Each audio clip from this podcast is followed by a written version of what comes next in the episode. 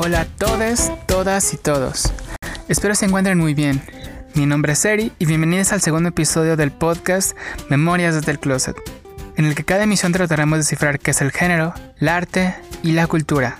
Recuerden que este es un espacio seguro para todas, todas y todos. Así que si quieren participar o tienen algo que decir, pueden escribirnos a nuestras redes sociales en Twitter o Facebook o directamente nuestro Spotify, Google Podcast o Apple Podcast donde estaremos disponibles.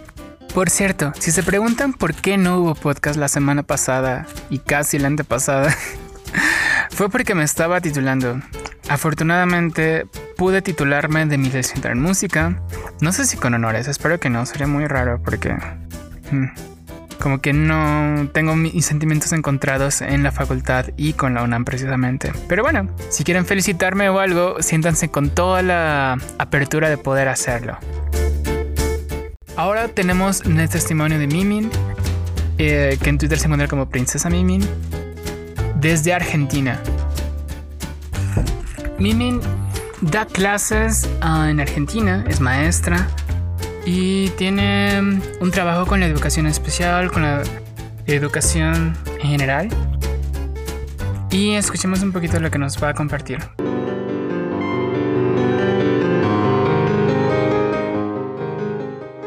Bueno, dos aclaraciones. Una, mi vecino está de fiesta. Igual apenas se escucha, pero si escuchas algo.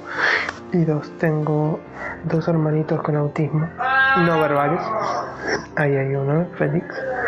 Eh, si los escuchas ahí gritar es que están felices. Sin más. No voy a mandar un audio crisis. Eh, a ver, en primera instancia el trabajo me pareció precioso como está hecho. Se me pasó volando creo que fueron 21 minutos, 22 minutos, se me pasaron como 3. Eh, Sabes hablar, es una muy linda voz, a mí me gusta mucho. Eh, la música está muy bien entrelazada, eh, los volúmenes también manejados. Eh, toda una entrega preciosa, un formato precioso, muy ameno. y con una persona muy linda como vos que si bien no te conozco, eh, apenas. Sé que tienes posturas hermosas, sé que sos una persona muy buena eh, y realmente me alegra mucho saber de vos, pero aparte de eso, me alegra mucho ver a una persona con una historia muy parecida a la mía eh, y con la fuerza y con la voluntad como para poder salir y decir esta es mi historia y estoy acá para todos los demás, todos los demás. Eh, realmente lo admiro un montón. Eh, lo. Yo intentando no llorar. Eh, soy bien, bien. y nada, sinceramente es un gesto enorme. Yo lo recibo con todo el corazón. Sé que no es para mí, sé que es para todo el mundo, pero es un regalo poder escucharlo, de verdad. Eh, y lo mismo que te dijo tu otra amiga, cualquier cosa que necesites, cualquier cosa con la que pueda ayudar, eh, sea en la participación, en la producción, en la difusión, en lo que sea. Yo sé manejar redes sociales, eh, estudié cursos, si necesitas ayuda, yo te la doy. Sinceramente quiero devolverte un poco de la alegría que me dices hoy. Eh, y nada, de parte de una otaka que también amó Rama y Medio cuando era chiquita, no me acuerdo del final, también amó Sakura Captor. Mi mejor amigo en, durante la infancia lo hizo porque amaba Sakura Captor también. No es una chica trans, curiosamente. Es un friki que juega mucho eh, Dungeons and Dragons. Eh, pero nada, que hasta en eso me sentí muy identificada. Eh, así que nada, te mando un abrazo enorme, no lo hago más largo y realmente todo muy precioso.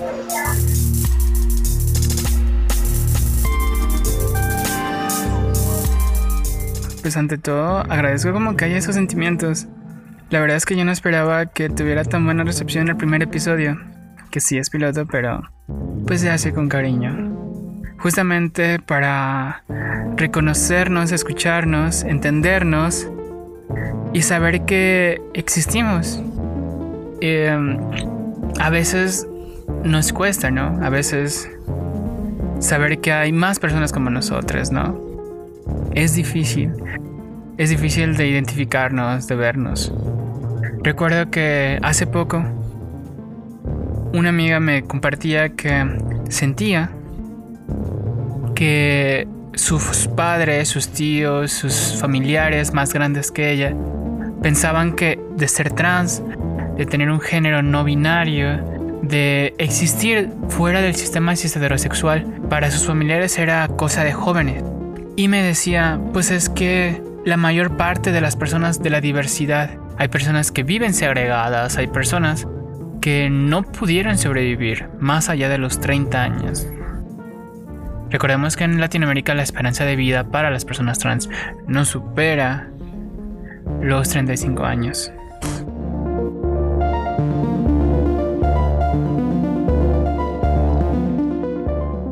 Pero vale la pena ahora revisar algunas de las cosas que pasaron durante la semana. Una de las cosas más importantes que sucedieron sucedió en España. Recuerden que en el episodio pasado hablábamos sobre la ley de identidad trans. Pues resulta, fueron a favor de la ley de identidad trans. Recibieron una cantidad inmensa de correos votando a favor de que se aprobara esta ley.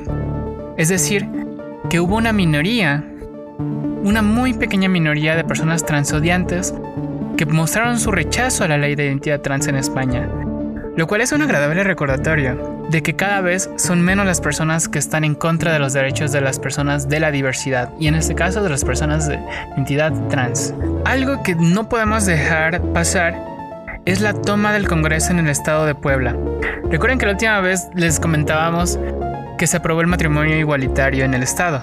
Bueno, un día antes de la marcha del 25N, en Puebla, decidieron tomar varias colectivas feministas y transfeministas el Congreso del Estado de Puebla para que el gobierno se haga responsable y muchas de las actuaciones, muchos de los derechos que nos deben como gobierno sean aprobados. Entre ellos, la descriminalización del aborto, que el aborto sea libre, gratuito para todas las personas gestantes mujeres, hombres trans y personas no binarias. Llevan casi una semana, poco más, en la toma.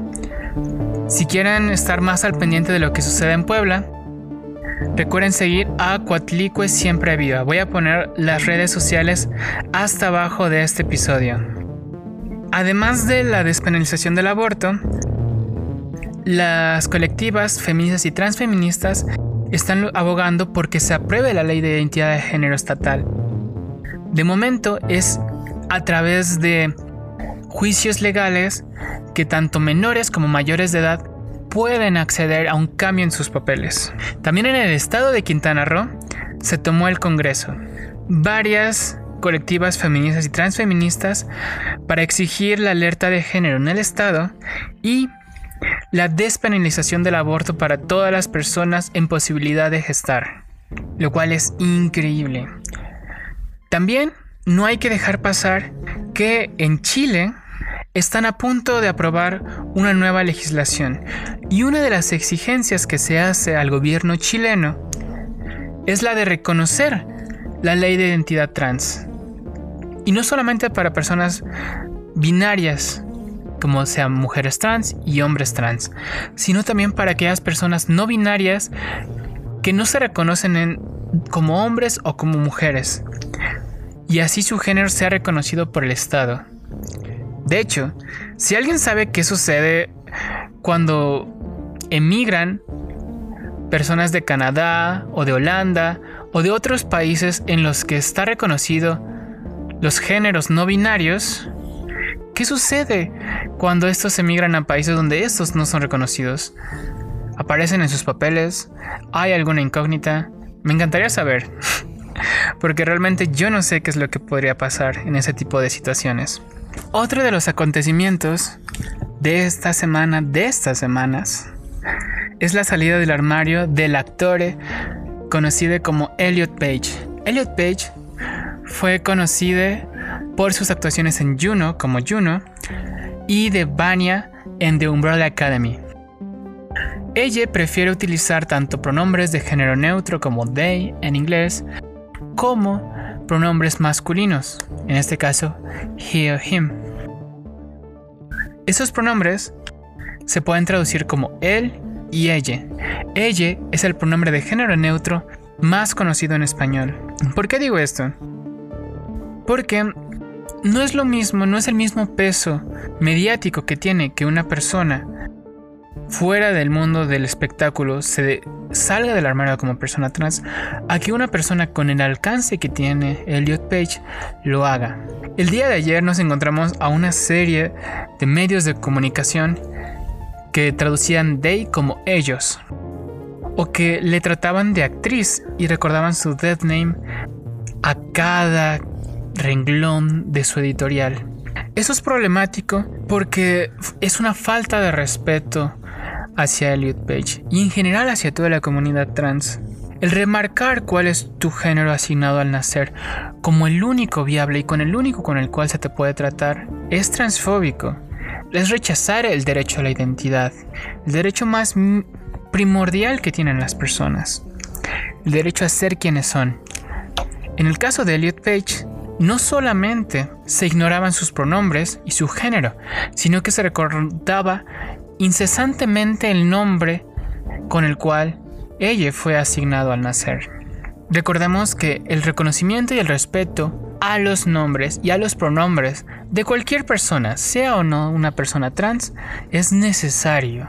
Es indiscutible la violencia con la que muchos medios de comunicación se hicieron referencia a Elliot Page.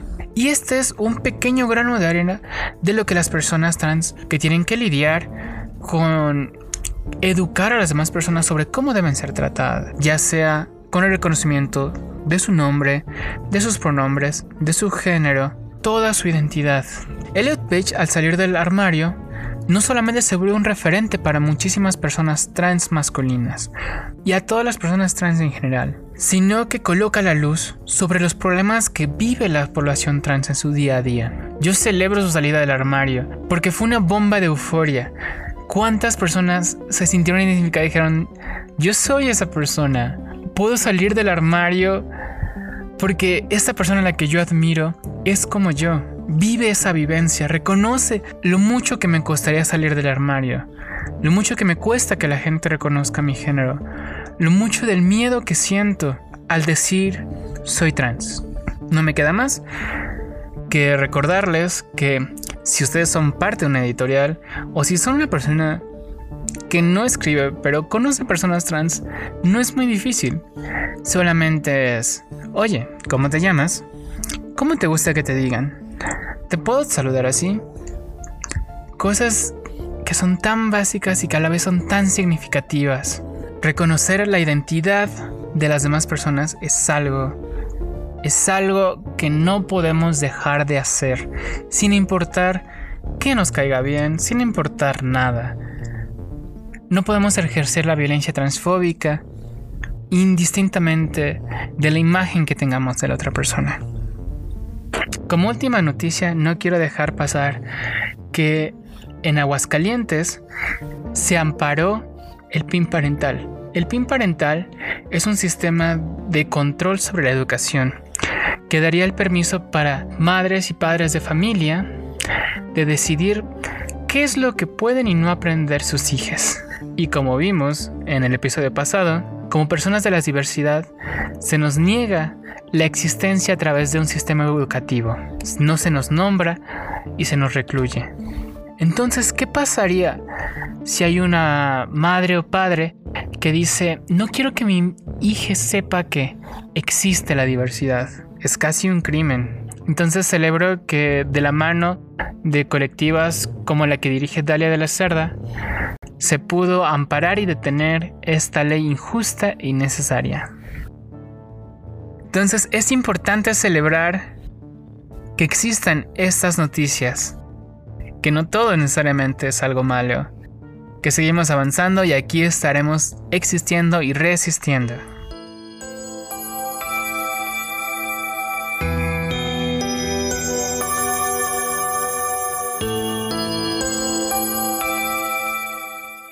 Ahora pasemos a las recomendaciones de series, anime o demás. Yo quisiera que no todo fuera de anime, pero una disculpa. Soy un otaku. Así que espero que al menos les guste las recomendaciones que les voy a hacer. Esta vez tenemos dos recomendaciones, una vieja y una nueva. La primera es Utena, que tal vez algunos de ustedes reconozcan la serie de Utena. Fue una de las primeras series de temática lésbica que llegó a Occidente.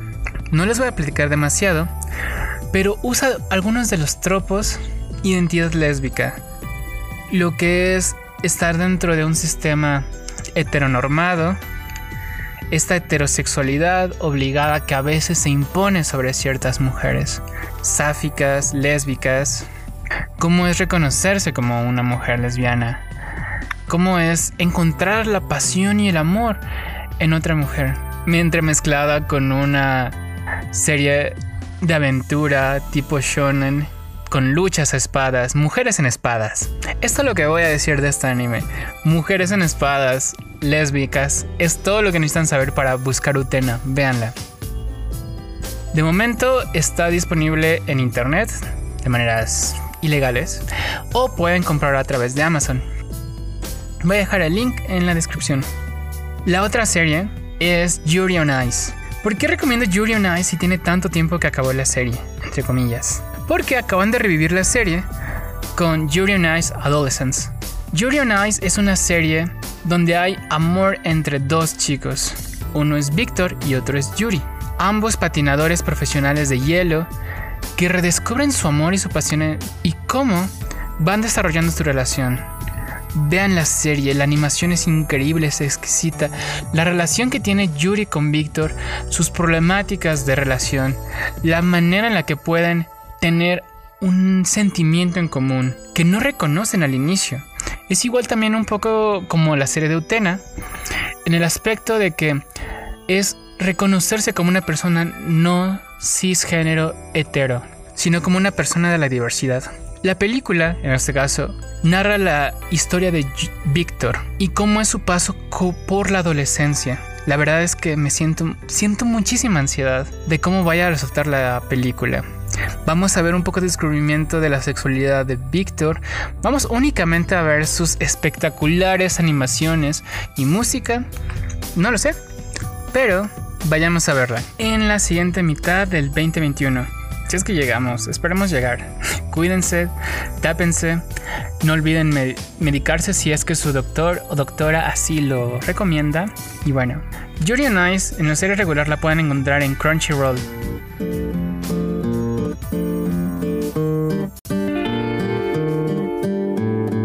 Ahora para nuestra recomendación musical tenemos a René Ghost.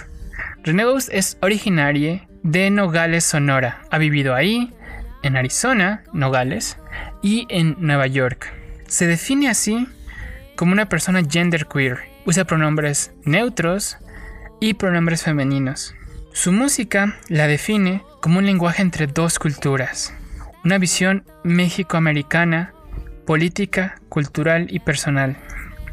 Sobre su música, ella escribe acerca de la igualdad de género, de su experiencia como parte de la comunidad LGBTQIA, la inmigración y los problemas sociales que aquejan la actualidad. Esta vez vamos a escuchar una de las canciones por las que yo conocí a René. Se llama Caminar contigo. Caminar contigo es especial para mí porque recuerda cómo es ser una disidencia y caminar. Algo que en teoría no debería causar revuelo como es tomar de la mano a alguien. ¿Cómo puede convertirse eso en una revolución? Ya no solamente tomar de la mano a alguien que quieres o estimas como persona de la diversidad, sino también el salir a la calle como persona trans, hombre trans, mujer trans, persona no binaria, persona de la diversidad que sale de la estética cis heteropatriarcal. Hacer eso es casi una revolución en cualquier espacio. No hay ninguna persona que no voltee y se sorprenda o tenga alguna reacción ya sea positiva o negativa. Sin importar ello, la euforia que da hacerlo es indescriptible. Así que espero les guste y escuchemos.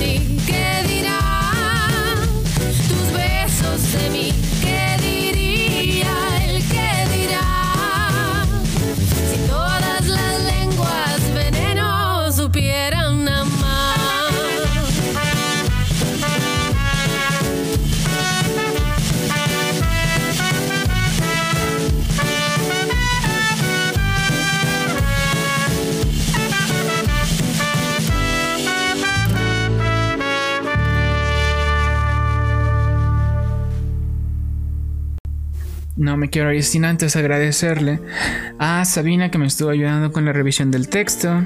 A um, todas las amistades que están haciendo esto posible. Gracias a ustedes por escuchar. Y um, si tienen dudas, si quieren escribirnos, si quieren participar acá, está la puerta abierta para hacerlo. Solo traten de comunicarse a través de Twitter o Facebook o a través de la plataforma de podcast de su preferencia. Muchísimas, muchísimas gracias. Este es su host Eri. Esperándoles desear una bonita semana, bonito mes, hermoso invierno, ya empieza a hacer frío, por fin empieza a hacer frío. Acurrúquense, sean felices, disfruten la vida y atrévanse a descubrir quiénes son. Nunca está tarde, nunca está de más. Tengan un buen día.